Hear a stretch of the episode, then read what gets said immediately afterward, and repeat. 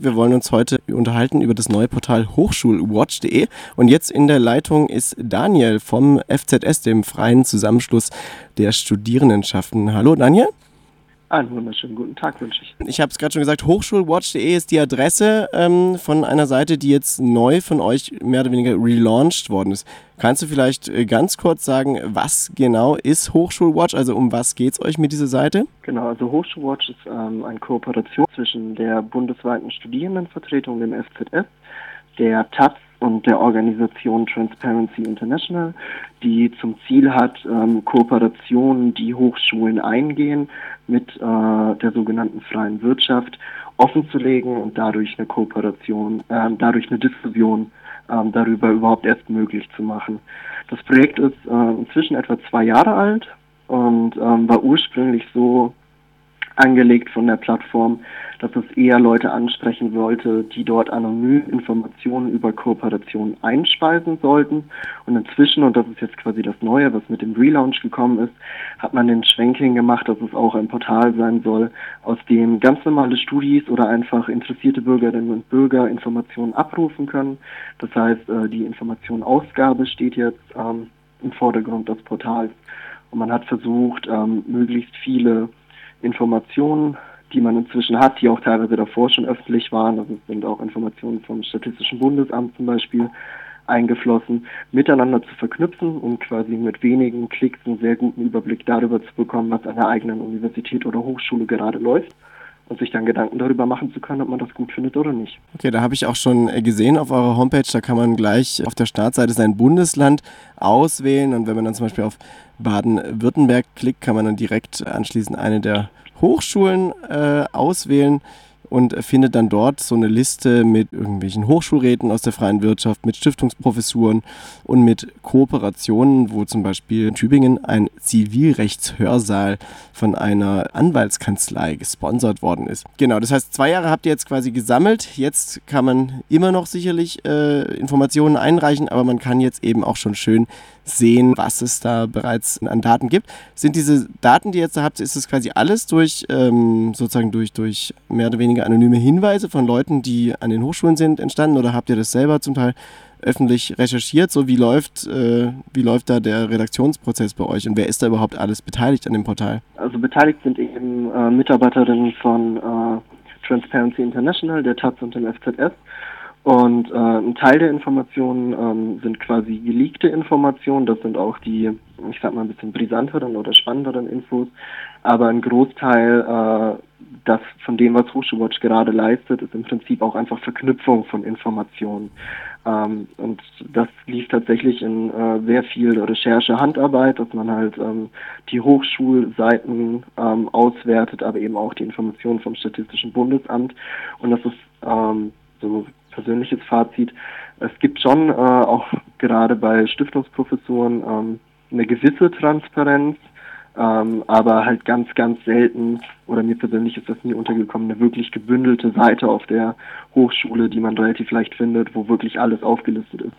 Und wir wissen natürlich auch nicht, ähm, gerade bei den Kooperationen, die über äh, Hörsaal-Sponsoring oder Stiftungsprofessuren hinaus äh, was es äh, denn sonst noch alles gibt. Also wir haben relativ viel zusammengetragen, aber wir gehen eigentlich davon aus, dass es da noch deutlich mehr gibt und hoffen jetzt natürlich auch, dass sich äh, Leute weiter motiviert fühlen, uns Informationen zuzuspielen. Wie ist es denn rechtlich? Sind die Hochschulen, die Hochschulen sind ja quasi immer Landeseinrichtungen, das heißt, wird aus öffentlichen Mitteln finanziert. Sind die nicht verpflichtet, in irgendeiner Weise öffentlich aufzuzeigen, mit wem sie quasi private äh, Verbindungen eingehen? Oder gibt es da nicht öffentliche Protokolle, aus denen man sowas entnehmen könnte? Also grundsätzlich nicht. es ist so, dass äh, Drittmittelverträge ähm, ganz allgemein ähm, also Kooperationen zwischen Hochschulen und Förderern zum Beispiel aus der Wirtschaft in der Regel nicht ähm, veröffentlicht werden müssen.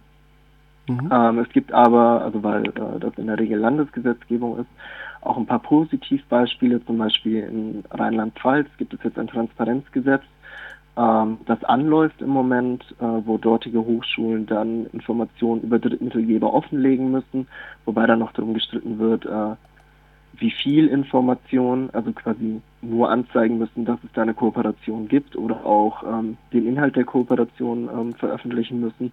Und in Niedersachsen zum Beispiel gibt es eine Verpflichtung, dass äh, Sponsoring-Berichte ähm, von den Hochschulen erstellt werden müssen, wo dann zum Beispiel solche Kooperationen wie die mit äh, dem Zivilrechtshörsaal an der Uni Tübingen auftauchen müssten. Wenn man jetzt mal so ganz allgemein sich deutschlandweites anschaut, Gibt es denn jetzt, sagen wir mal, Beispiele, die besonders interessant sind, wo man besonders stark vielleicht auch die Frage sich stellen könnte, schadet es der Freiheit der Forschung? Also erstmal vielleicht nochmal allgemein angemerkt, ähm, laut Informationen der Taz äh, ist die Anzahl der Stiftungsprofessuren in den vergangenen fünf Jahren hat sich mehr als verdoppelt.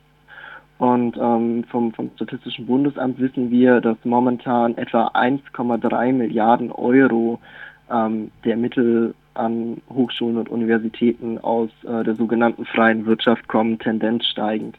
Das heißt, dass man dieses, diese ganze Thematik Privatisierung ähm, des höheren Bildungsbereichs und eben äh, Einfluss und auch finanzielle Beteiligung ähm, der Wirtschaft äh, ist auf jeden Fall ein ja, aufkommendes oder ein verstärkt aufkommendes Thema, ähm, was sich, wo sich die Situation in den letzten Jahren deutlich verschärft hat.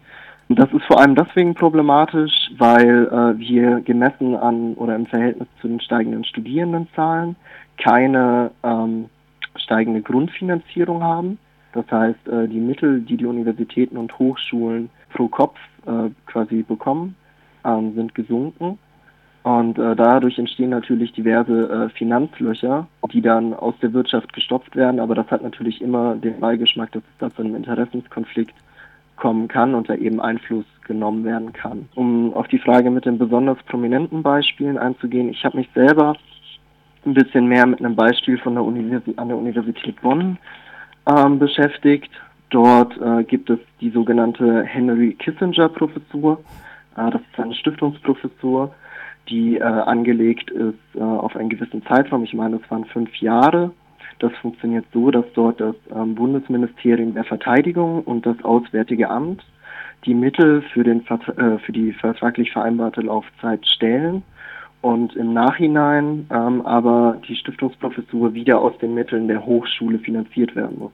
Das bedeutet, dass von Seiten äh, der Bundesregierung wird hier quasi eine kurzfristige Investition vorgenommen, also man äh, berappelt für einen begrenzten Zeitraum ein bisschen Geld die Ausrichtung der Professur und so weiter bleibt aber über den Finanzierungszeitraum bestehen, auch dann, äh, wenn quasi die Hochschule wieder ähm, die Finanzierung übernehmen muss. Und ähm, gerade bei der Kissinger-Professur ist es so, dass äh, Henry Kissinger ja ein durchaus ähm, kontrovers diskutierter Charakter ist, also man erstmal überhaupt darüber nachdenken muss oder das mindestens diskutabel ist, ob man so einer Person ähm, denen ja auch äh, Völkerrechtsverstöße vorgeworfen werden, zum Beispiel ähm, die Ehre einer Stiftungsprofessur beikommen lässt. Aber äh, das viel Spannendere ist eigentlich, dass hier ein Bundesministerium, nämlich das Bundesministerium der Verteidigung und äh, das Auswärtige Amt, äh, sich aktiv in die Wissenschaftspolitik einmischen nämlich dadurch, dass sie äh, entschieden haben, diesen einen Teilbereich finanziell zu fördern durch eine Stiftungsprofessur und damit immer einhergeht, dass andere Bereiche nicht gefördert werden. Gibt es denn auch zum Beispiel gemeinsame Forschungen, wo quasi die Wirtschaft sagt, hey, ihr macht hier eine Forschung, jetzt macht doch mal die Forschung ein bisschen so, dass es auch in unserem Interesse ist und dann können wir ein bisschen Einfluss darauf nehmen, wie ihr forscht. Wir können ähm, vom Ergebnis profitieren und wir können noch Steuern sparen, weil wir ja quasi, das ja so eine Art Spende auch ist für uns. Gibt es solche Fälle? Mir ist ein Fall äh, bekannt, den wir da immer ganz gerne als Beispiel nehmen, und zwar ähm, das Energiewirtschaftliche Institut an der Universität Köln. Und das wird gesponsert von E.ON und REW, ähm, also äh, zwei große Energiekonzerne, und ähm, dieses Institut hat äh, bei einer, äh, als Ergebnis einer längeren Studie ähm, eine Laufzeitverlängerung für Atomreaktoren empfohlen. Und ähm, das hat ähm, erstmal einen relativ faden Beigeschmack, ähm, so weil man, äh, also weil halt einfach die beteiligten Konzerne aus dieser Empfehlung äh, aktiv Profit schlagen können und ähm, sich deswegen schon die Frage aufdrängt, äh, ob es da einen Interessenskonflikt im Vorfeld gab. Nachweisen äh, kann man das aber eher schwierig. Es gibt Auftragsforschung ähm, und es gibt äh, auch Auftragsforschung, äh, die äh, einzelne Konzerne, die ähm, diese Forschung in Auftrag gegeben haben, wirtschaftlich begünstigen. Also wir hatten hier auch schon ein paar Mal im Bildungsmagazin das Thema Kooperation zwischen Bundeswehr und staatlichen Universitäten. Äh, landet sowas auch in eurer Datenbank? Also die Bundeswehr quasi als, ähm, naja, nicht als Firma, aber als auch ein Akteur, der in die Unis hinein äh, manipuliert. Findet man das auch auf eurem Portal? Die Daten liegen uns auch vor, die sind äh, noch nicht ganz vollständig eingepflegt, aber ja, das äh, wird grundsätzlich auch drin Eingang finden. Also ist auch was, was äh, der, der Bereich Hochschulwatch in jedem Fall abdecken sollte und auch abdecken wird. Ähm, und ist halt auch nochmal eine äh, ein bisschen spezifischere Problematik. Also ich äh, kenne zum Beispiel ein Beispiel von der Uni Regensburg, wo dann äh, Jungoffiziere äh, gemeinsam mit einem Institut eine Reise nach Brüssel organisieren und äh, da kann man sich dann von der Bundeswehr schön erklären lassen, wie die NATO funktioniert. Und ähm, das hat natürlich immer den Beigeschmack, dass mhm. äh, dort äh, KritikerInnen äh, wenig bis äh, in diesem Fall gar nicht zu Wort kommen und äh, hierdurch äh, das Instrument der politischen Bildung ähm, massiv Einfluss genommen wird mit dem Ziel, Auslandseinsätze der Bundeswehr ähm, zu rechtfertigen mit dem Ziel, die Verteidigungsstreitkräfte näher in die Mitte der Gesellschaft zu rücken. Was äh, wäre denn jetzt die Forderung vom FZS mit Bezug auf Hochschulfinanzierung?